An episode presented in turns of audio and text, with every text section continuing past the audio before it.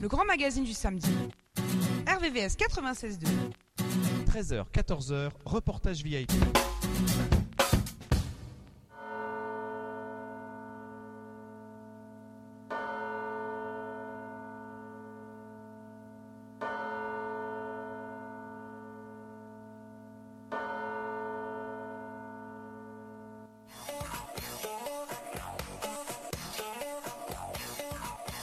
Et oui, bonjour à tous, vous êtes bien sur RVVS 96.fm www.rvvs.fr, c'est l'émission Reportage VIP, acteur local à la culture internationale et aujourd'hui émission thématique autour de la Coupe du Monde 2022, la World Cup de football.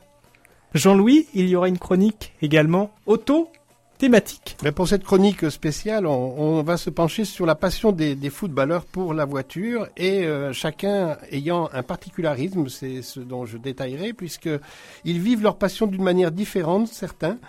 Euh, et on a pris quelques exemples à retenir, comme euh, Fabien Barthez ou Zinedine Zidane plus récemment. Donc, euh, ça peut être l'objet d'une reconversion aussi.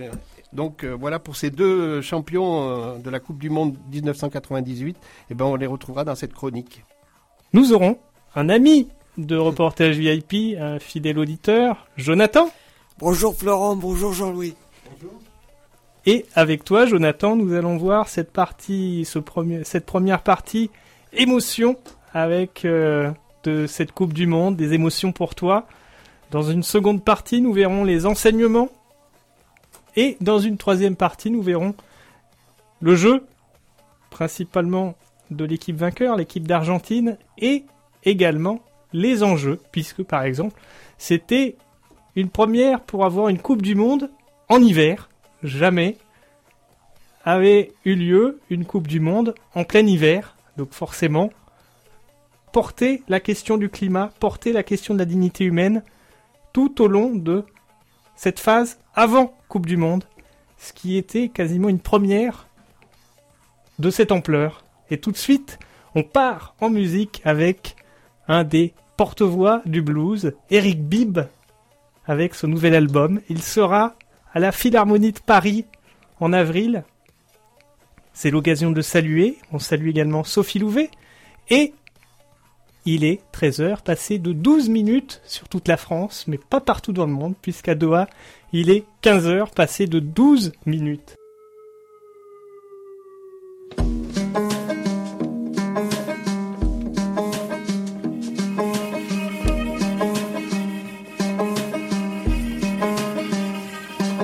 If you miss the train I'm on, then you'll know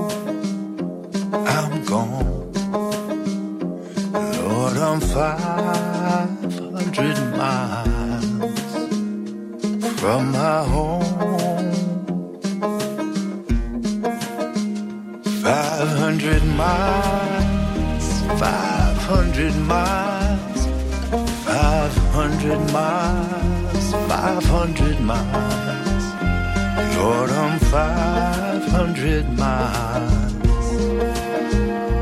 from my home. Not a shirt on my back, not a penny to my name. Lord, I can't go home this way.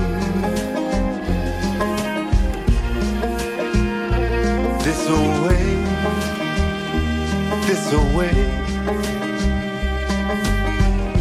this away, this away. Lord, I can't go home. This away.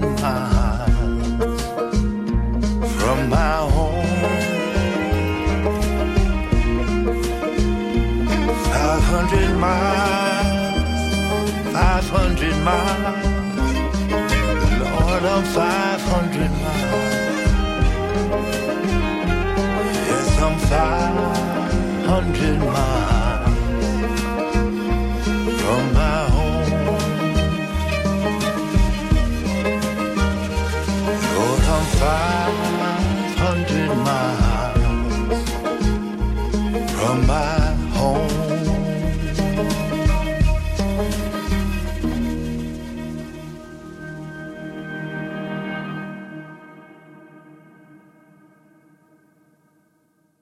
RVVS, dans l'Ouest parisien, vous écoutez RVVS. Et oui, vous écoutez RVVS 96.9 FM, rvvs.fr. Et c'est l'émission Reportage VIP, acteur local à la culture internationale autour de la Coupe du Monde 2022. Et oui, on revient à froid sur euh, cet événement planétaire.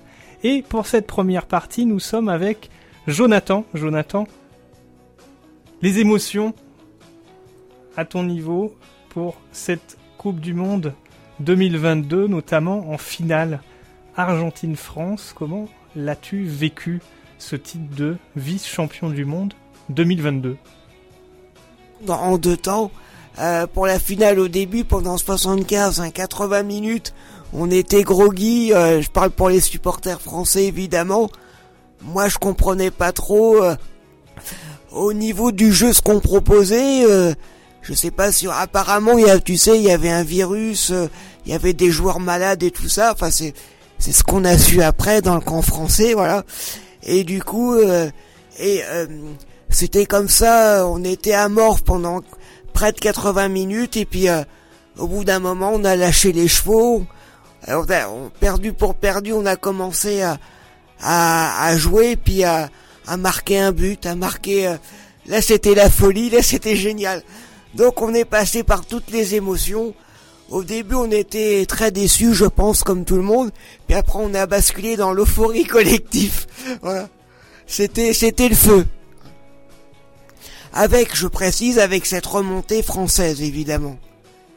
Et oui, et ça fait en quelque sorte une montagne russe sur les émotions pour toi? Ouais, tout à fait. Là, on parle de la finale, mais globalement, sur l'ensemble de la Coupe du Monde, c'était au niveau du jeu. Il y a eu, je crois, 2,2 buts en moyenne, euh, 2,69. Et c'était une très belle Coupe du Monde. Euh, les joueurs étaient frais, comme euh, elle se déroulait euh, euh, pas à la fin de saison, comme t'as dit. C'était d'habitude c'est au mois fin juin, début juillet.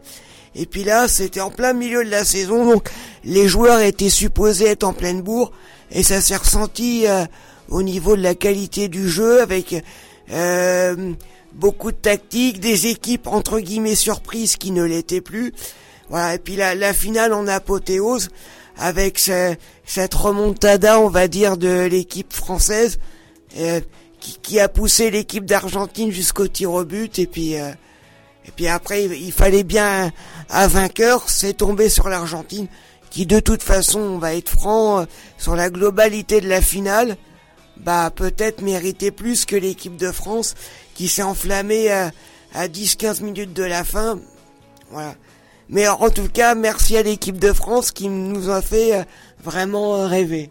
Cette première partie, c'est de commencer par les émotions, parce que le football, c'est également, euh, et pour ça qu'on va le voir, c'est parce qu'on recherche des émotions, on recherche quelque chose. Exactement. Et ça, après coup, on analyse en quelque sorte différemment.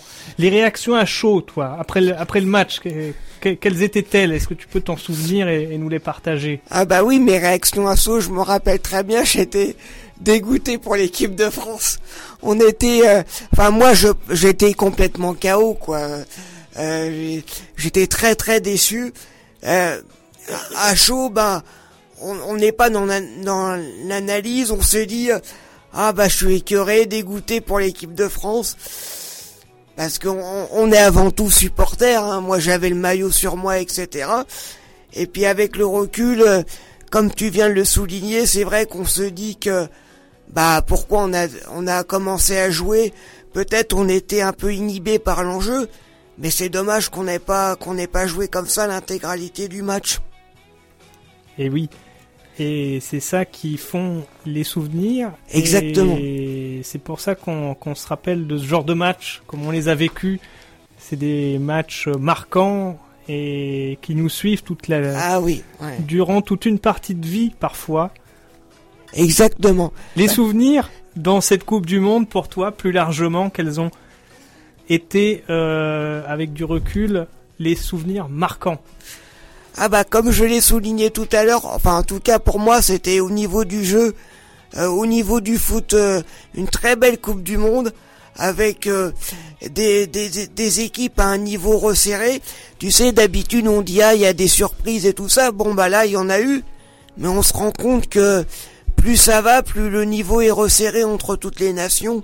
Et ce qu'on appelait des surprises à l'époque, bah finalement peut-être qu'on on va plus appeler ça des surprises non non enfin grâce à cette Coupe du monde 2022 je pense notamment à des équipes comme le Japon et surtout surtout au Maroc parce que dans la ville des Mureaux on a suivi avec attention ce, ce parcours euh, marocain et c'était le, le, feu là aussi euh, voilà.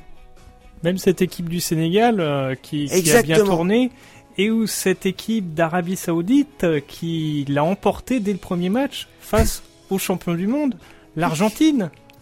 Exactement, ça, ça a été une sacrée surprise.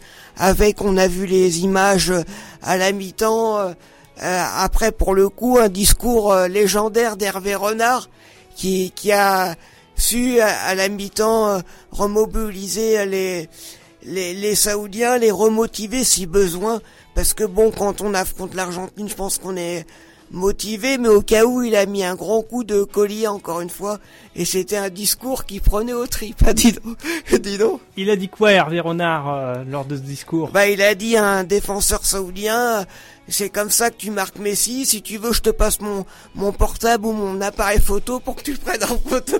dis donc, il a passé une secouée, c'était incroyable. Ah oui, et donc même là, des émotions, et c'est ça, pourquoi on aime le football, c'est parce qu'il y a de la vie. Et quand il y a de la vie, il y a de la radio. Et quand il y a de la vie, c'est bon pour tout le monde. Quand il y a de la vie, il y a aussi parfois des déceptions. Dans cette Coupe du Monde, est-ce qu'il y en a eu pour toi? Bah pour moi, spontanément, je te dirais la finale. Euh, après, il y a eu euh, euh, la finale parce que pour l'équipe de France, évidemment, le résultat final, mais au niveau des émotions, c'était top. Et on remercie encore la, la bande à Didier. Mais au niveau des déceptions, je dirais bah, des, des grandes nations qui ont eu des difficultés, qui sont fait éliminer au premier tour, comme la comme l'Allemagne par exemple, que on pensait que ça allait être un des un des favoris. Mais comme j'ai dit, Florence, ça prouve encore qu'il y a, encore une fois, qu'il n'y a plus de petites équipes. En déception, j'ai marqué sur la, feuille pour préparer l'émission, pourquoi pas aussi le Brésil. Ah On les a vus très festifs ah euh, à faire des danses qui sont des vraies cérémonies et arriver les matchs euh, décisifs. Bah après pour le Brésil, alors il y a des spécialistes qui ont quand même dit que ça jouait bien au foot. Euh, ça jouait bien au football, mais que bon après il y a eu les pénalties, puis c'est la c'est la loterie.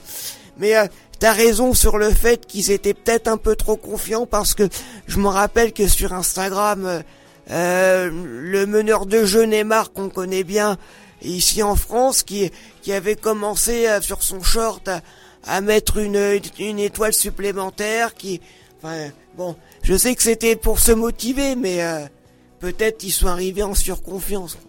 La Belgique aussi, très forte individualité dans cette équipe de Belgique.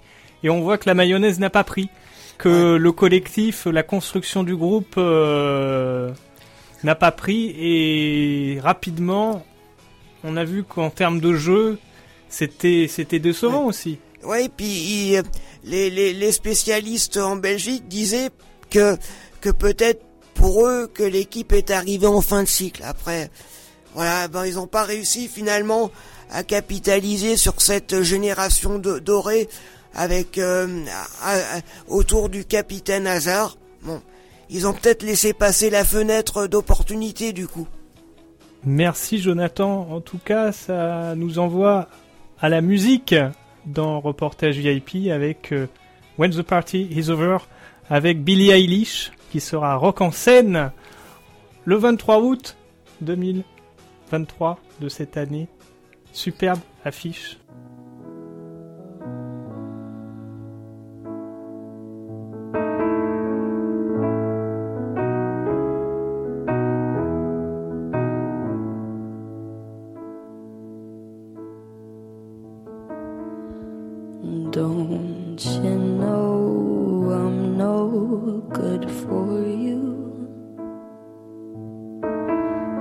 I've learned to lose,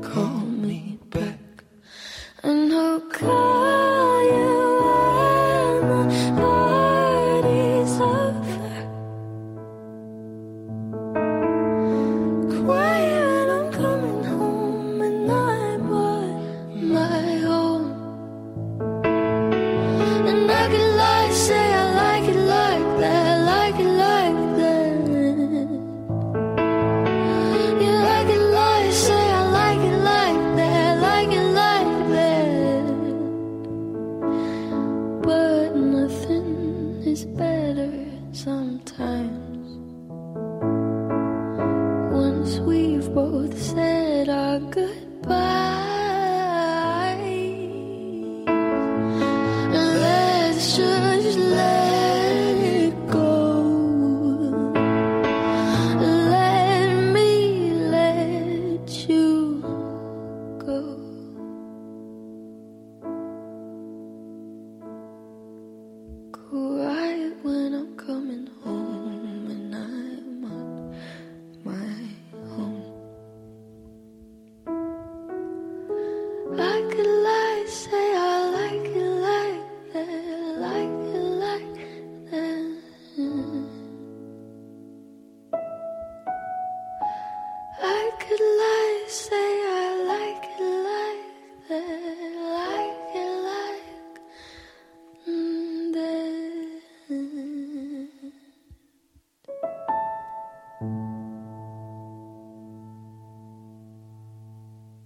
RVVS 96.2. Et oui, vous êtes bien sûr RVVS 96.2 FM, rvvs.fr. C'est l'émission Reportage VIP, acteur local à la culture internationale. Et on revient aujourd'hui sur la Coupe du Monde 2022, la World Cup, comme on dit à l'étranger. Et elle était au Qatar, cette Coupe du Monde 2022, en hiver.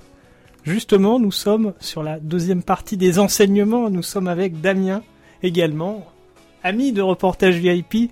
Et ça fait plaisir de vous avoir en studio. Et ça fait énormément de temps qu'on n'a pas fait une émission foot comme ça ensemble. Et, ça fait plaisir. C'est c'est ça aussi la, la vie, les apprentissages, la passion. Et Damien, justement, quels apprentissages à travers le parcours de l'équipe de France, de la constitution du groupe qui est jamais évident, jusqu'à la cérémonie post Coupe du Monde à la finale. Ils sont allés à, l'hôtel euh, à Paris célébrer euh, ce titre de vice-champion du monde. On s'est dit quel chemin parcouru parce que c'est vrai que c'était pas gagné. Oui, bonjour. Euh, c'est vrai que c'est une bonne surprise. pour moi, avec du recul, c'est une bonne surprise vu toutes les étapes qu'on a passées de l'avant Coupe du Monde à la, à la fin de la Coupe du Monde. On se souvient au départ, euh, Benzema, tout le monde voulait qu'il joue. Didier Deschamps l'a rappelé, il a mis en groupe avec une attaque autour de Benzema, Bappé et Griezmann. Il y a les compétitions nationales qui, qui venaient juste de s'arrêter, plein milieu de saison. Il y a eu pas mal de blessés. D'habitude, les clubs ont les blessés euh, en cours de saison, sauf que là, bah, c'est les équipes nationales qui ont eu les blessés. Donc on s'est retrouvé avec un groupe assez, assez inexpérimenté ensemble. Euh, là, on connaît la patte de Didier Deschamps qui a réussi à constituer son groupe et à faire en sorte que tout le monde joue ensemble et soit une vraie équipe. C'est assez impressionnant. Euh, après, c'est vrai que démarrage, euh, on perd des joueurs cadres. En, en défense centrale, on n'a plus que Varane qui est sur une jambe, on n'est pas sûr qu'il puisse jouer. Kimpembe qui est blessé, donc la défense centrale est complètement neuve. Au milieu, on n'a pas Pogba, on n'a pas Kanté. Deux joueurs cadres euh, très importants lors de la Coupe du Monde 2018. en attaque, euh, on avait une Nkunku qui, était un qui était très prometteur, qui avait fait des bons matchs avant la Coupe du Monde. Il se blesse juste avant le début. Donc ça, on se retrouve encore avec un joueur important en moins. Benzema qui était sur une jambe aussi, on savait pas s'il pouvait jouer ou pas. Au final, on apprend. euh, il a été dit qu'il a été blessé, euh, qu'il qu'il pouvait pas revenir pour le premier match, donc il a été enlevé. Après, on a comme comment aussi qui était pas, qui était pas vraiment là. Après, ça nous a permis d'avoir des jeunes qui sont bien intégrés, qui avaient quand même des cadres autour d'eux qui les ont bien intégrés. Euh, on a surtout en défense centrale Konaté ou Pamecano, ont fait le premier match de l'équipe de France et là vraiment ils ont impressionné tout le monde. Upamecano qui avait déjà fait quelques apparitions qui n'avaient pas forcément plu aux, gens euh, avec ses prestations. Là il a été impressionnant. Euh, au final, on a quand même Varane qui est revenu. C'est, je pense, c'est un élément important qui, qui nous a fait du bien. Un cadre défense qui nous tienne la défense. Au milieu, on a eu les bonnes surprises avec Chouamini Rabiot. Rabiot qui était pas forcément super jusque-là. Et là, franchement, euh, les deux ont tenu le milieu. Ils ont vraiment remplacé euh, Pogba et Kanté. Il n'y a pas eu de... C'était impressionnant. Et la bonne surprise aussi, Giroud, bah, lui qui continue, hein, qui a battu le record de but en équipe de France, qui, qui continue à jouer, qui continue à marquer à chaque fois qu'il joue, ça c'est... C'est vraiment impressionnant lui. C'est comme Griezmann aussi, symbole de l'état d'esprit de ce groupe qui avait l'air de bien vivre ensemble. Et on avait été, en plus, on avait terminé par une euh, note en demi-teinte avec cette Coupe d'Europe, le France-Suisse. Et là, on a senti un groupe qui était sain, qui vivait bien ensemble. Et Griezmann euh, est également, il fait une Coupe du Monde vraiment extraordinaire. hein. Sur certains matchs, il était quasiment partout. Oui. Vas-y, Jean. Et puis il a, il a été à un poste différent en plus. Euh, plus davantage distributeur. Donc euh, ça montre l'état d'esprit de, de cette équipe. Et même la cérémonie post-finale de Coupe du Monde, elle est quand même réussie. Donc on est allé sur l'ensemble qui était assez nuageux au départ. On a eu du beau jeu au début, après ça s'est un peu contracté.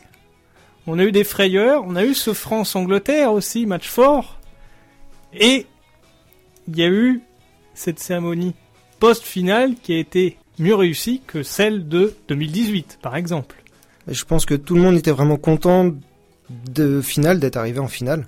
Même si on a perdu, vu le démarrage, avec tous les absents, tous les, on était content d'avoir réussi quand même à atteindre la finale, à avoir essayé d'être proche de battre euh, l'Argentine, même si la finale, euh, comme l'a dit Jonathan, c'était pas, on a mis du temps à rentrer dedans.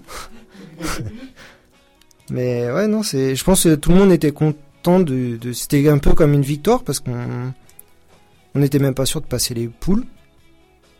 Donc, euh, bonne surprise. Non, mais c'est- vrai que le parcours de l'équipe de France a été remarquable. Personne s'attendait au début de compétition à qu'on aille aussi loin. Et puis, euh, avec l'esprit de groupe autour de Didier Deschamps et de ses joueurs, on a fait un, parcours euh, bah, extraordinaire par rapport à nos prévisions. Quelles autres équipes, au-delà de l'équipe de France, ont marqué ton attention, Damien? Est-ce qu'il y a eu d'autres équipes qui, qui t'ont poussé Euh, L'équipe d'Angleterre, par exemple, euh, il y avait une vraie osmose.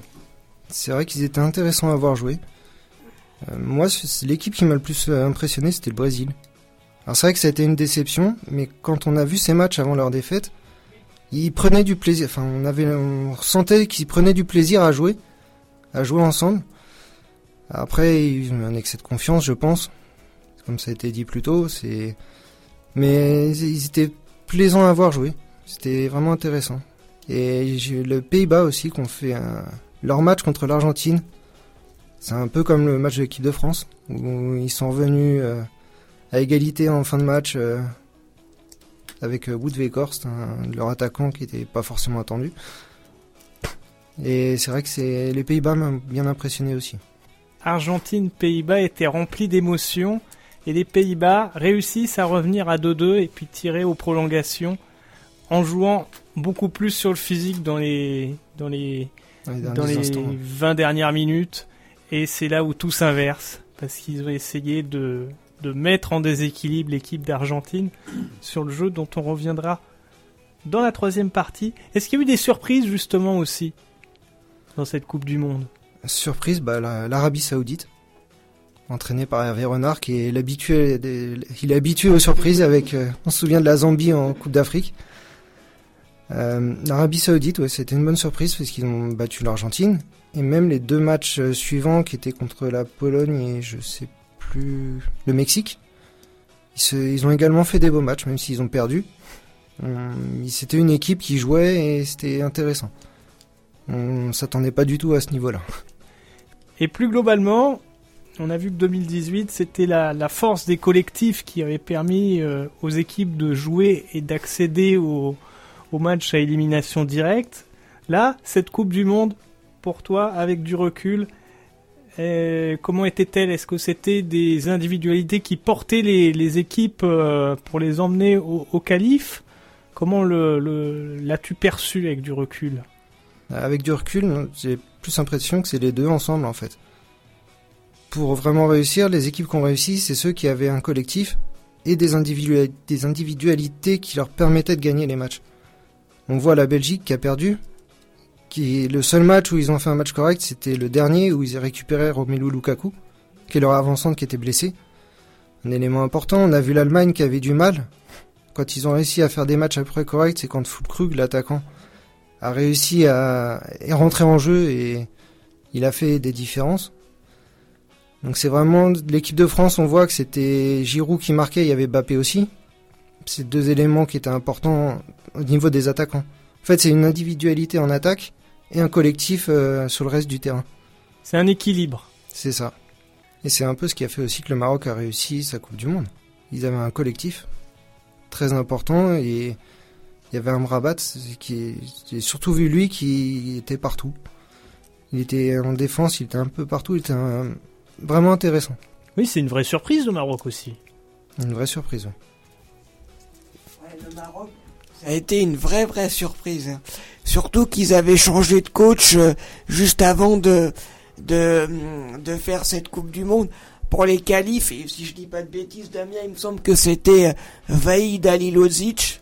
C'est ça, euh, donc du coup, ils ont fait le bon choix. et bon, pauvre Vaïd, à chaque fois, il qualifie les équipes et il a pas le droit de faire la Coupe du Monde. Ah, on remarquera quand même que le Japon et le Maroc étaient deux anciennes équipes de Vaïd. Et maintenant, ils réussissent.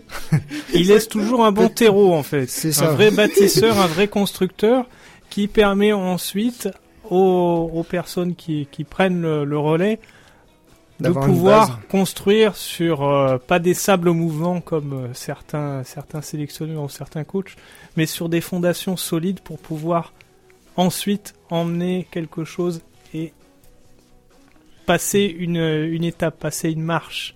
Et c'est vrai que très très jolie surprise. Tout de suite, on va partir en musique. euh, on parlait des déceptions. Et ben, on va aller du côté de la Belgique avec euh, Stromae. Mauvaise journée.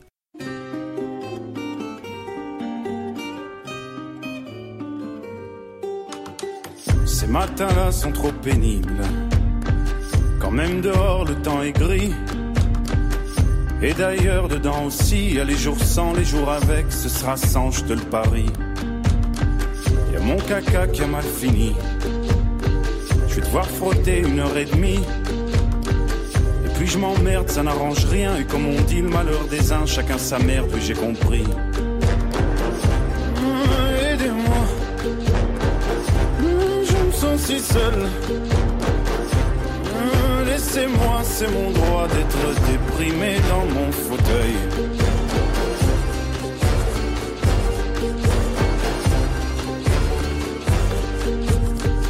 Encore une bonne journée de merde. Comme une journée de confinement. Comme une journée d'anniversaire, passer la barre des 35 ans, franchement, à quoi ça sert? Un peu comme moi, tout le monde s'en fout. Quand je serai plus là, est-ce qu'ils seront tristes? Remplis mon verre jusqu'au bout, parce qu'il est à moitié vide, pessimiste, pas du tout. Mmh, Aidez-moi, Mmh, je me sens si seul. Mmh, Laissez-moi, c'est mon droit d'être déprimé dans mon fauteuil.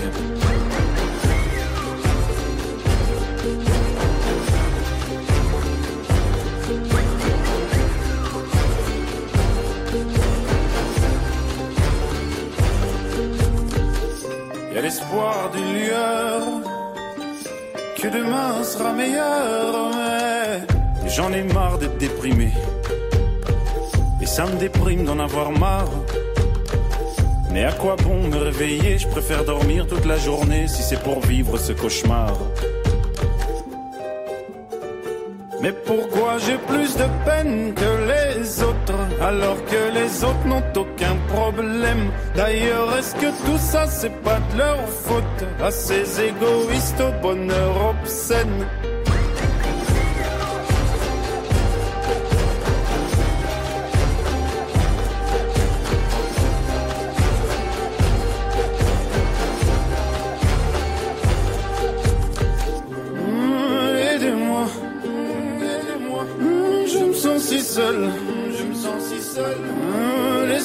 C'est mon droit d'être déprimé dans mon fauteuil.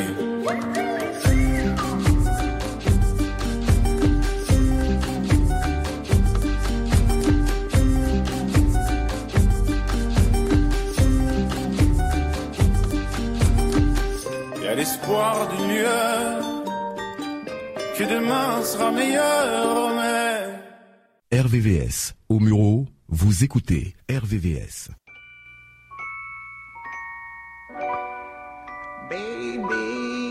Understand me now.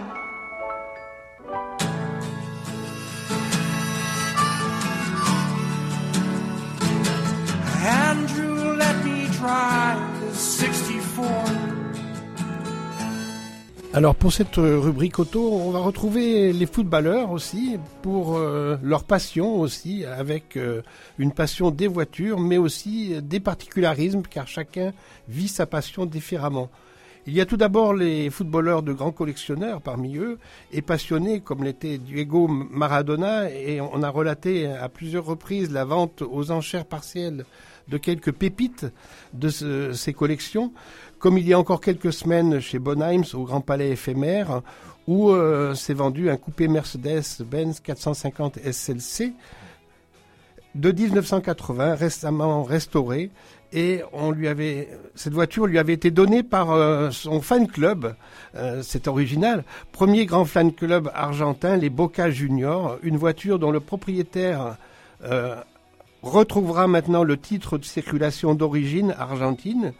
Et ça justifie d'ailleurs une valeur euh, inestimable par rapport au, prix de la valeur d'une simple Mercedes-Benz 450.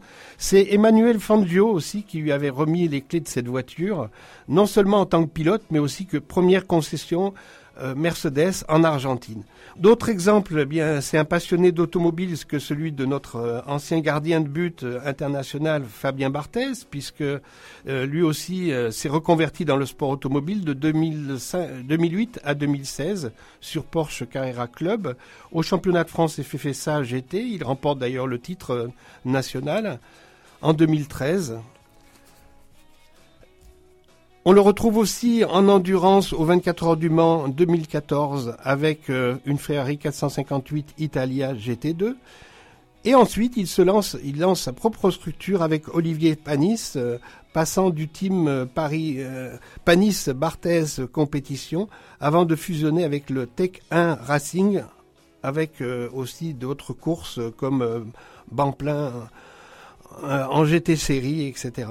L'écurie euh, va soutenir de grands pilotes comme Lou Chatin, de belles euh, autos comme euh, la Ligier JS euh, P217 ou encore la Lexus RCF GT3 ou Oreca 07. Voilà donc ce collectionneur qui devient lui aussi passionné mais qui exerce cette fonction en s'attachant aussi de donner aussi aux autres, c'est ce dont on, on aime bien aussi. Collectionner les superstars, bah, c'est surtout ce qui est connu dans les footballeurs, comme euh, Ronaldinho. On se souvient euh, de sa, sa première Lamborghini jaune euh, lorsqu'il était au PSG, où il déambulait euh, tout près de Bastille, euh, vers la rue de Lappe, dans cette petite rue, avec son grand cabriolet jaune. Il a une, une euh, je dirais, une passion pour les voitures jaunes. Euh, on le retrouve maintenant euh, avec d'autres Lamborghini aussi, euh, la Ventador, mais aussi d'autres. Euh, une Bugatti aussi rouge et noir, euh, Bugatti Veyron euh, pour l'ex euh, joueur de Milan. Rolls-Royce Phantom Drofed aussi euh, par obtenu aussi euh, par Cristina, Ronaldo aussi lui aussi fan euh, et notamment avec euh, récemment une Collinane en plus d'un garage qui est déjà fort cher puisqu'il approche les 20 millions d'euros. Avec derrière lui une Rolls-Royce Ghost la dernière je crois de, cette liste impressionnante de voitures. On connaît aussi Karim Benzema pour euh, ses Bugatti Veyron Chiron aux côtés de la SLR McLaren et Mercedes G65 AMG, on est sur des voitures euh, qui sont ultra chères, beaucoup plus discrets. On retient aussi le titre récent d'ambassadeur de pour Alpine de Zinedine Zidane et son rôle de, de parrain dans les programmes alpines pour l'égalité des chances. Il escompte maintenant encourager l'inspiration de jeunes talents. Déjà, il a présenté avec euh, Alpine, euh, avec la nouvelle A523 à Londres, cette ambition. Et euh, moi, j'ai vu un reportage récent euh, de euh, des passionnés d'Alpine, mais aussi des apprentis d'Alpine qui sont en apprentissage, notamment à Ivry-Châtillon. On a vraiment le, souhait, et c'est le souhait de, de Zidane aussi, de dire aux enfants euh, d'où viennent euh, ces, passions, de soutenir leurs passions, et qu'ils peuvent aussi euh, vivre comme à Viry-Châtillon ou Dieppe, valoriser des métiers dans des différentes filières. Disons qu'il nous faut croire en ses rêves, c'est ce qu'il nous dit en tout cas, j'ajouterais, il faut vivre ses passions. Merci Jean-Louis, merci. Tout de suite, Angélique Kidjo. Africa, oh, oh, yeah. Africa, oh, man, oh, yeah, but Africa, Africa, Africa, Africa. eh. My Africa. My Africa. Africa. eh. No matter the wave, I will always ride for ya. I'll be here to save you, your Superman fly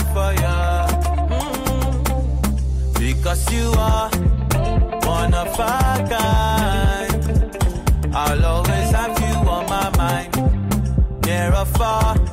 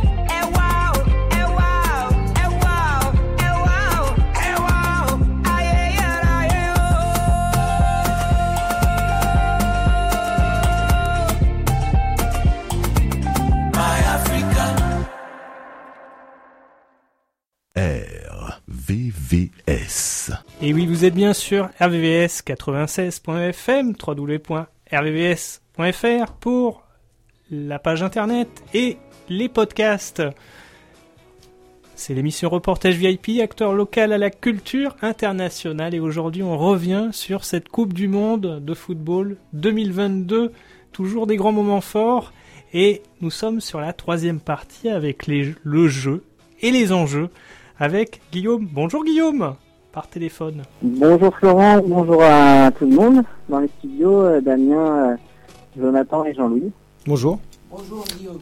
Alors du coup, euh, sur le style de jeu argentin, il y a beaucoup de choses à dire. Hein. Déjà, c'est pas forcément une équipe, euh, c'est une équipe qu'on attendait et euh, qui ne vient pas de, de nulle part, vu qu'elle a été en, coupe, en finale de la Coupe du Monde en 2014, hein, on s'en rappelle contre l'Allemagne, et elle a perdu vraiment de, de très peu.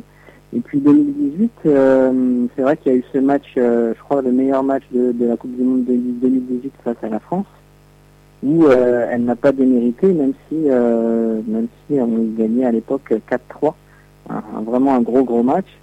Euh, on disait cette équipe d'Argentine un peu vieillissante, avec notamment Lionel Messi qui était déjà jugé euh, un peu un peu vieux à l'époque. Mais force est de constater que, en tout cas, c'est une équipe qui, qui en 2022 et cette Coupe du Monde en hiver au Qatar, et bien, elle s'est adaptée à l'adversaire et elle a pas hésité à utiliser euh, bah, différentes tactiques euh, contre les équipes qu'elle rencontrait. Et du coup, je pense qu'on doit saluer quand même euh, le sélectionneur, hein, Lionel Scaloni, qui a quand même géré euh, euh, très très bien son équipe.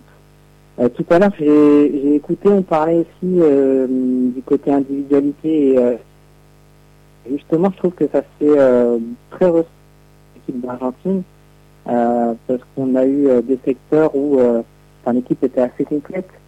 Euh, surtout au milieu, avec un milieu récupérateur et assez rugueux. On peut, on peut dire qu'il y a eu deux Paul, Paredes ou encore McAllister, qui, sont, qui ont été des gros, gros, euh, enfin, qui ont un gros potentiel hein, parce qu'ils sont jeunes, euh, tous ces, tous ces joueurs-là. Et puis ils jouent dans des, gros clubs. Donc pour moi, cette équipe d'Argentine, elle a, euh, bon, à part son départ contre l'Arabie Saoudite compliqué, elle a jamais trop douté, peut-être sauf euh, contre les Pays-Bas également avec ce retour de deux. Et puis cette finale contre la France où à partir de la 80e, ils ont un peu euh, lâché mentalement, mais euh, force est de constater que la victoire est quand même méritée.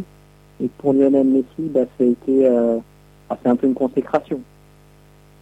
Puis cette équipe d'Argentine, en préparant l'émission, on, on peut se dire avec du recul qu'elle a une vraie identité euh, d'équipe argentine. Dans ce football mondialisé, c'est rafraîchissant puisque ben, on retrouvait le, football de, rue, des, quartiers, des barrios, des vrais bagarreurs parfois. Ah ouais, exactement. On connaît la Grinta argentine. Et puis, euh, ah, c'est vrai qu'il y a eu des révélations aussi euh, en attaque. Bon, on connaissait Di Maria, il a encore fait une grosse, finale. Euh, Messi aussi. Et puis, il y a eu la révélation Alvarez euh, à la pointe euh, de l'attaque.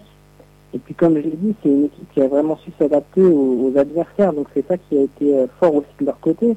Par exemple, contre la Croatie, les Croates, on les a pas vus jouer parce que l'Argentine a densifié son milieu, a, pas hésité à évoluer en 4-4-2. Alors que euh, contre euh, l'Australie, qui était plutôt réputée défensive, ils ont une équipe plutôt offensive en 4-3-3. Et puis ils ont densifié aussi le milieu contre les Pays-Bas en 3-5-2.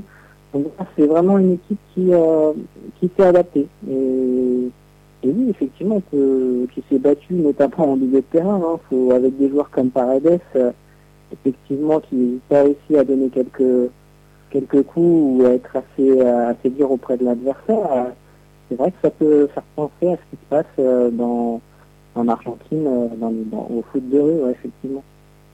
Et tu les aimes bien, toi, cette équipe d'Argentine en plus? Au niveau du jeu, souvent. Ouais, ouais, tout à fait, tout à fait. D'où vient cette euh, passion?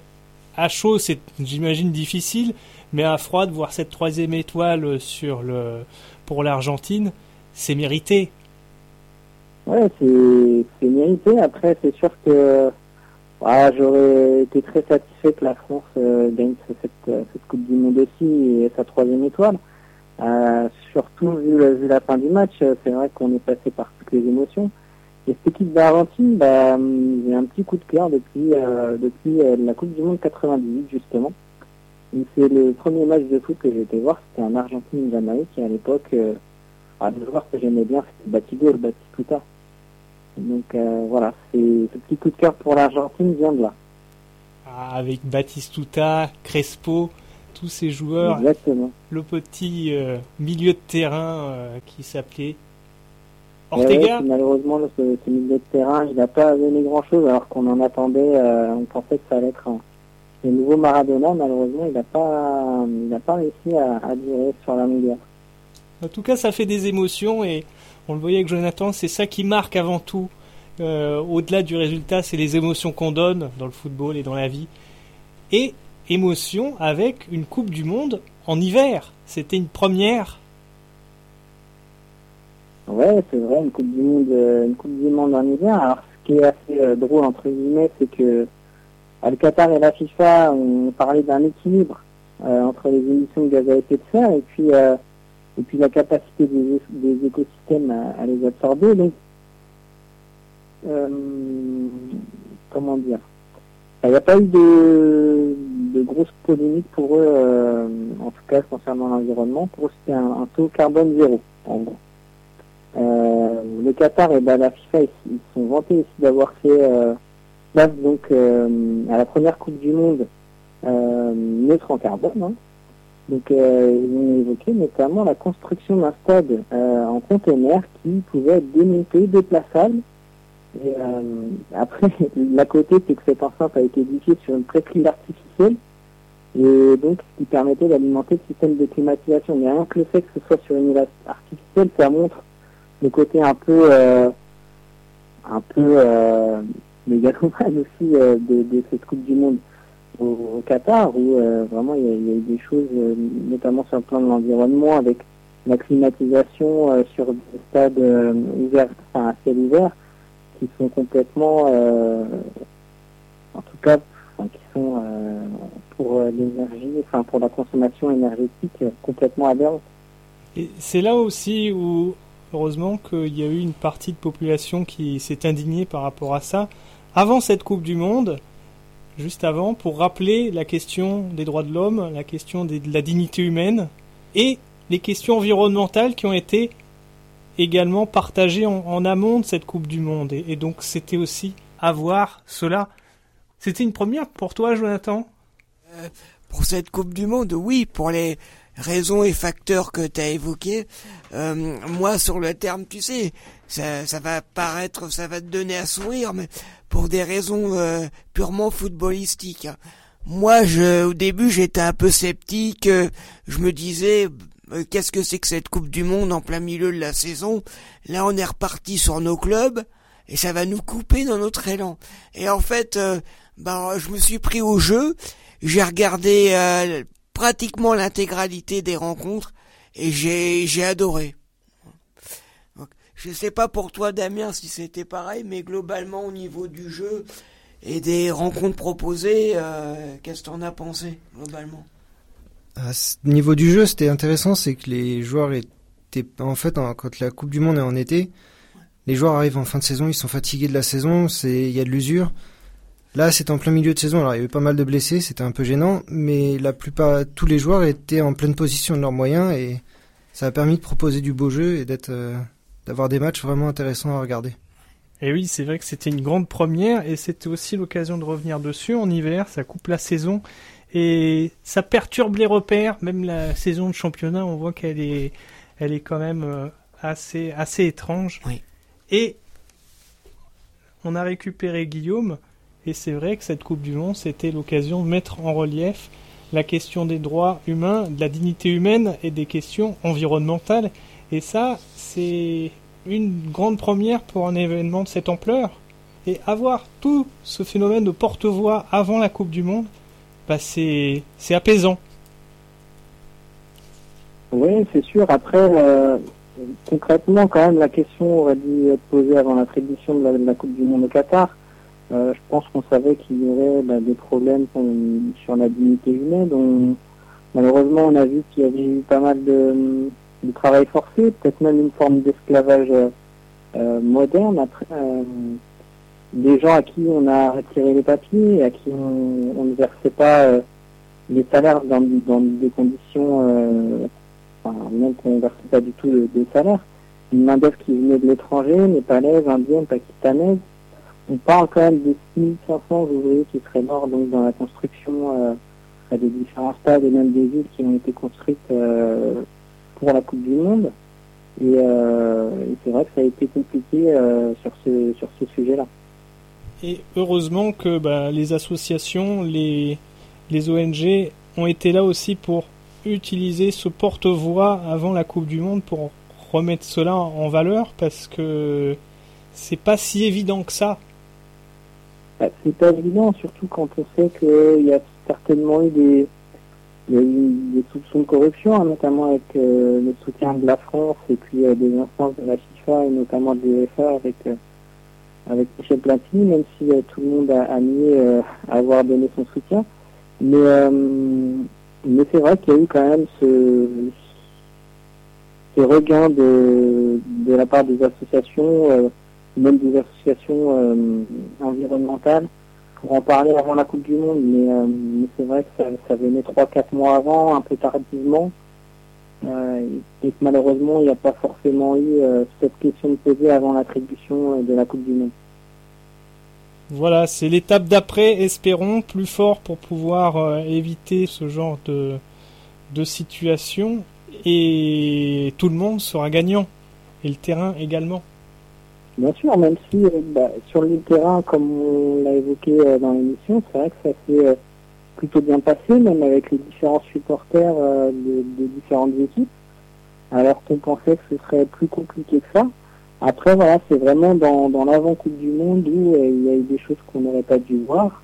Et puis, en, termes de- d'environnement, effectivement, des choses qui paraissent aberrantes avec ces, ces problèmes de climatisation, avec des stades assez ouverts où parfois euh, dans les stades les gens avaient froid et ont dû remettre enfin pulls c'est quand même complètement euh, aberrant alors que qu'on est dans un pays où l'hiver il fait euh, 25 degrés voire plus mais euh, c'est vrai que ça peut poser effectivement des questions par la suite sur euh, les pays auxquels on va attribuer euh, les coupes du monde ou même d'autres euh, d'autres euh, challenges sportifs comme les Jeux Olympiques ou euh, d'autres coupes du monde de rugby etc. Merci Guillaume, c'était un plaisir de faire cette euh, émission euh, avec toi. Merci Jonathan, merci Damien. merci à vous. C'est toujours un plaisir de pouvoir euh, évoquer le sport. Qu'est-ce qu'on peut te souhaiter pour l'avenir Guillaume?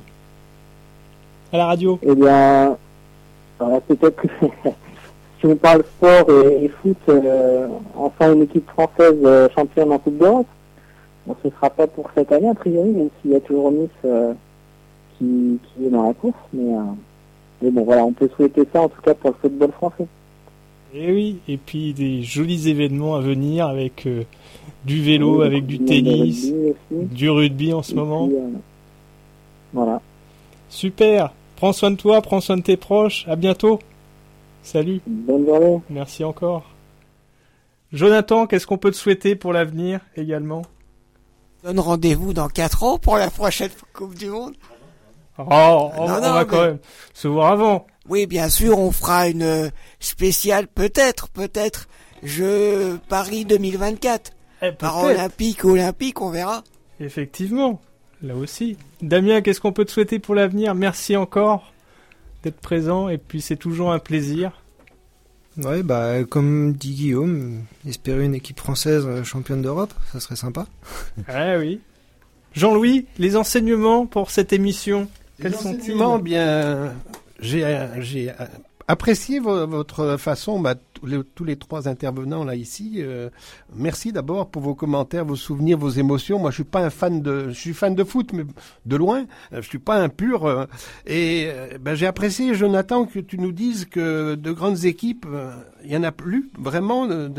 euh, il n'y a plus de petites équipes, comme tu dis. Et ça, je trouve que c'est important. euh, ça, il faut rester sur la loi du sport. Et ben les JO l'année prochaine, euh, on aura l'occasion d'en reparler. Merci Jean-Louis, merci. Et tout de suite, c'est l'heure des rendez-vous RVVS, des rendez-vous RVPB et des rendez-vous reportage VIP. On va commencer par les rendez-vous reportage VIP c'est l'occasion de saluer notre euh, un de nos chanteurs préférés, Elliot Murphy, né le 16 mars. C'était son anniversaire cette semaine et salut Elliot. Le New Morning est pour toi parce qu'il a l'habitude de fêter son anniversaire au New Morning et quand il y a de la musique folk avec Elliot Murphy, ça vaut toujours vraiment le coup. On te salue Elliot, plein de joie, plein de plaisir. Côté sport, on salue l'équipe du 4L Trophy avec euh, Clément et Jules. Nous les aurons la semaine prochaine euh, par téléphone euh, plus particulièrement. Clément, et ça sera l'occasion de revenir sur ce rallye raid solidaire et étudiant en 4L. L'occasion aussi de saluer nos collègues de Sport Market pour la partie agence euh, de communication et c'est l'occasion de les saluer. Également aussi l'agence Olivia Payerne qu'on salue, l'équipe de Nord Communication aussi avec euh, l'équipe de ceux qui font les petites enceintes Marshall et ils font toujours du bon boulot donc c'est l'occasion de les saluer. On salue l'équipe de la VVX à Volvic. Là aussi ça se prépare, les bénévoles euh, s'activent fièrement pour pouvoir vous accueillir durant le week-end de l'Ascension pour un week-end autour du sport et de la nature avec du trail, de la rando, la découverte de la culture. On salue l'équipe d'Extra qui organise la Saint-Élion, mais pas que, puisqu'il y a également le trail de la Saint-Jacques. On salue l'équipe des Chevaliers du Vent qui, eux, réalisent des trails en off et également des excursions de course à pied au Népal. On salue Patrice Hannequin également. Côté sport, on parle aussi de Houille avec le Tour du Houille qui sera support au championnat de France des 10 km et c'est la semaine prochaine. Nous serons présents et on les salue. On salue également Hop 360 et l'équipe de la Gerbe puisque chaque pas compte pour l'éducation en RDC auprès d'étudiants. Côté musique, on salue Jazz in Marciac, là aussi, on parlait de musique. Et ben, ce petit village de Marciac qui accueille des jazzmen du monde entier et un public venant de toutes parts, c'est incroyable et toujours superbement fait. C'est l'occasion de saluer Sébastien Follin. On parle de la réunion et Sébastien, il a monté un film documentaire qui sera en diffusion sur une chaîne nationale sur Ziskakan, une révolution créole, groupe de musique, qui a œuvré pour renforcer et faire connaître la culture réunionnaise et créole à travers le monde. Les rendez-vous RVPB, Jean-Louis? Eh bien, rendez-vous RVPB, on reviendra un petit peu sur ce qui s'est passé cette semaine, notamment entre euh, Paris et Nice. Euh, Jérôme nous a parlé du concert à l'Accor Arena de Juliette Armanet. Bientôt sur le Tour Auto, Tour qui partira de Paris, euh, du palais éphémère, jusque aussi Cannes cette fois-ci. Donc beaucoup d'événements. On, reparlera également d'un grand rassemblement USK la semaine prochaine d'un reportage VIP. Les rétrodors qui ont été déterminés aux émissions euh, de sport euh, mécanique ou de voiture, euh, un palmarès dévoilé la semaine dernière à Reims. Merci Jean-Louis. Et tout de suite, c'est l'heure des rendez-vous RVVS avec le lundi Killer on the Loose, l'émission métal, la culture métal à l'honneur à partir de 20h le lundi. Deuxième mardi de chaque mois, Béatrice avec Classique et moi. On salue fans de télé, l'actu télé le mercredi à partir de 21h. Le deuxième jeudi de chaque mois à partir de 21h, c'est la pop culture qui est mise à l'honneur avec Zone 52. On peut saluer le vendredi la culture haïtienne avec euh, Rosie et Haïti Chéri. Jeff et toute son équipe le dimanche à partir de 10h. Destination Soleil, la culture des îles. Allez, ciao bye bye. Prenez soin de vous, prenez soin de vos proches. À bientôt et restez connectés sur RVVS.